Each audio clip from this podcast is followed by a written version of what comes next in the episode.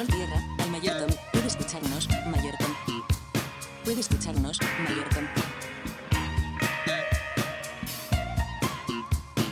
Aquí al mayor Tom.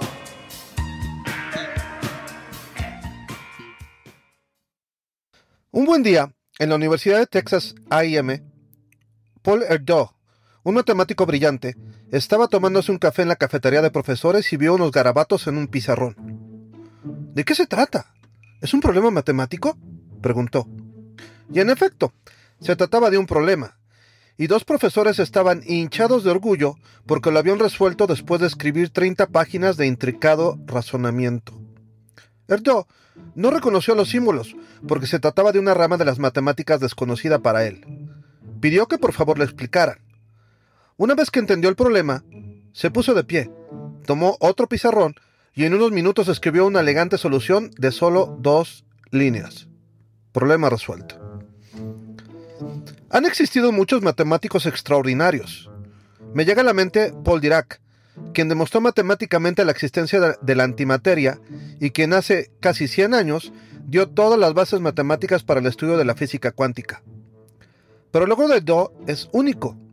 Al día de hoy, Paul Do es el colaborador más prolífico en la historia de la ciencia. Hay 500 trabajos científicos del más alto nivel en los que Paul Do colaboró. Todos los trabajos los realizó en colaboración con científicos a los cuales él no conocía, porque le gustaba conocer nueva gente y encontrar nuevos problemas.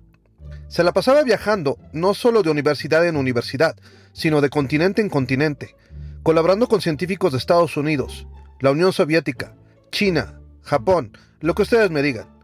En el periodo más oscuro de la Guerra Fría, y sin la existencia de Internet, Erdo se convirtió en la liga de conocimiento matemático entre los dos bloques. Cuando Erdo llegaba a un país, era recibido siempre por un entusiasta grupo de matemáticos, a los cuales simplemente les anunciaba, mi cerebro está listo para trabajar. Ardó le entusiasmaban todas las ramas de las matemáticas y tenía la habilidad de dar consejo a un colega enfocado en determinado tipo de problemas contribuyendo ideas extraídas de un campo totalmente diferente. Erdó se encerraba en un cuarto lleno de matemáticos y platicando de diferentes problemas con cada uno, de mesa en mesa. Imaginen a un maestro ajedrecista manteniendo juegos simultáneos. Daba sugerencias, preguntaba avances, le encantaba estar en contacto con tantos problemas distintos. Pero detrás de este genio había un ser humano, y no el más agradable. Erdó tomaba anfetaminas como si fueran caramelos, y nunca se preocupó por tener un lugar donde vivir. Así que los matemáticos que querían tener el honor de colaborar con él tenían que hacerse cargo de su hospedaje y alimentación. Y Erdó era una pesadilla. Si tenía hambre a las 4 de la mañana, despertaba a todo el mundo a cacerolazos para que le preparasen algo. Viajaba solo con un cambio de ropa, y sus trajes eran de seda, así que había que lavarlos a mano. Y nunca lavó nada en toda su vida, así que sus huéspedes se tenían que hacer cargo de todo. No manejaba.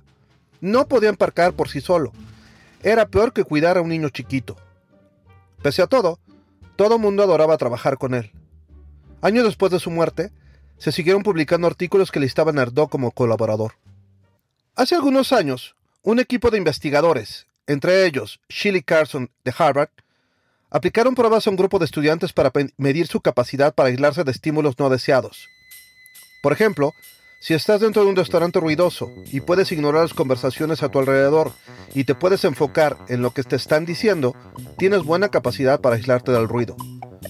Algunos de los estudiantes resultaron tener muy pobres capacidades de aislamiento, sus pensamientos eran constantemente interrumpidos por los ruidos de su alrededor. Podrías pensar que esos estudiantes estaban en desventaja. Pues no exactamente. En un estudio de seguimiento, resultó que los estudiantes distraídos eran más creativos en muchos aspectos. Los resultados más sorprendentes se encontraron cuando los investigadores estudiaron a estudiantes precoces que antes de los 20 años ya habían publicado un libro, vendido su primer disco, producido una exitosa obra de teatro o habían obtenido una patente u otro logro similar. Había 25 estudiantes en esa situación y resulta que de esos 25, 22 habían sido calificados como estudiantes distraídos. Holly White, de la Universidad de Michigan, encontró algo similar en otro estudio. Buscó adultos con déficit de atención tan severo que habían tenido que buscar ayuda profesional. Al igual que los sujetos del estudio de Shield Carso, las personas con déficit de atención eran más creativas tanto en el laboratorio como en su vida cotidiana. Viendo esto, los investigadores han tratado de inducir la creatividad distrayendo a sujetos de estudio en el laboratorio. A un grupo se mostraba una diapositiva azul y se les pedía que generasen palabras que conectaran el color azul con el verde. El grupo producía palabras tales como cielo, mar u ojos. A otro grupo se le mostraba la misma diapositiva azul, pero un actor infiltrado decía que la diapositiva era verde. Los grupos en los que se había inducido distracción producían asociaciones más creativas. En lugar de cielo, mar y ojos, estos grupos producían palabras tales como jazz, flama, pornografía, tristeza o Picasso. En otro experimento, conducido por Paul Howard, un neurocientífico de la Universidad de Bristol, el investigador presentó a los sujetos de estudio una lista de tres palabras de las cuales debían generar una historia. Para algunos sujetos las palabras tenían una relación obvia, como diente, cepillo, dentista. Para otros las palabras no tenían conexión, por ejemplo, vaca, cremallera, estrella. Las historias más oscuras y elaboradas venían invariablemente de los sujetos a los que se les habían dado palabras inconexas. Todas estas historias nos hacen suponer que la creatividad es, al menos, parcialmente, impulsada por el ruido, por la distracción, por el caos. Y aquí les quiero contar mi caso personal.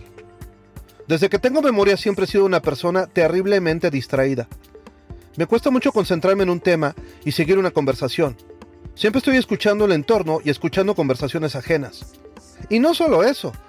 Mi mente tiene una especie de modo rumiante que recicla cosas que vi o escuché hace horas, días, semanas, meses y que regresan en los momentos menos oportunos para añadir ruido a mi cabeza. Añadan las alertas de las redes sociales en el teléfono y ya pueden tener una foto de la tormenta perfecta de distracción en la que vivo.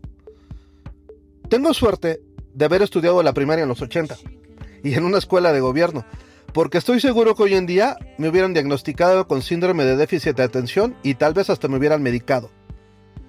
Que quede claro, yo no tengo nada contra los medicamentos psiquiátricos cuando son prescritos y vigilados por un médico especializado. Pero vaya, este episodio es de alguna forma una apología al caos y a su contribución a la creatividad, así que voy a contar la forma en la que abrazar el caos me ha ayudado a enfrentar la vida. Soy ingeniero. Sí, logré dominar mi caos interno resolviendo innumerables ecuaciones. Los ingenieros hacemos muchas cosas. Créanme, la vida sería muy difícil sin nosotros. Pero lo que yo me especializo es en resolver problemas. Se preguntarán, ¿Por qué alguien le pagaría a un ingeniero distraído por resolver problemas? Bueno, modestia aparte, porque mis soluciones generalmente son sencillas, elegantes, poco invasivas y en algunos casos sorprendentes. ¿Y cómo lo logro? Simple, dejo que todas las ideas se mezclen en mi cabeza como en una licuadora y no descarto ninguna causa ni solución por improbables que parezcan. ¿Han escuchado la frase pensar fuera de la caja?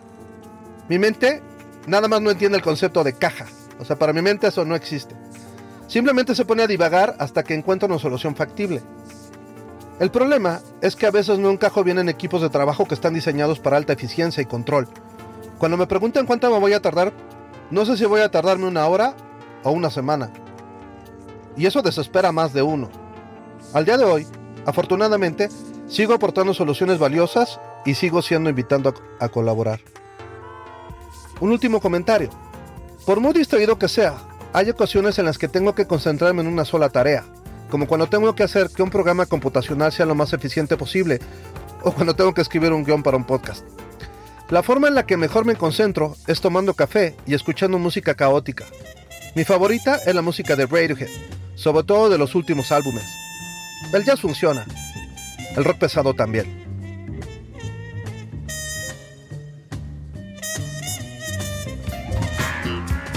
Mayor Tom lo ayuda Alberto Gaona, Twitter e Instagram arroba Alberto Gaona, todo junto.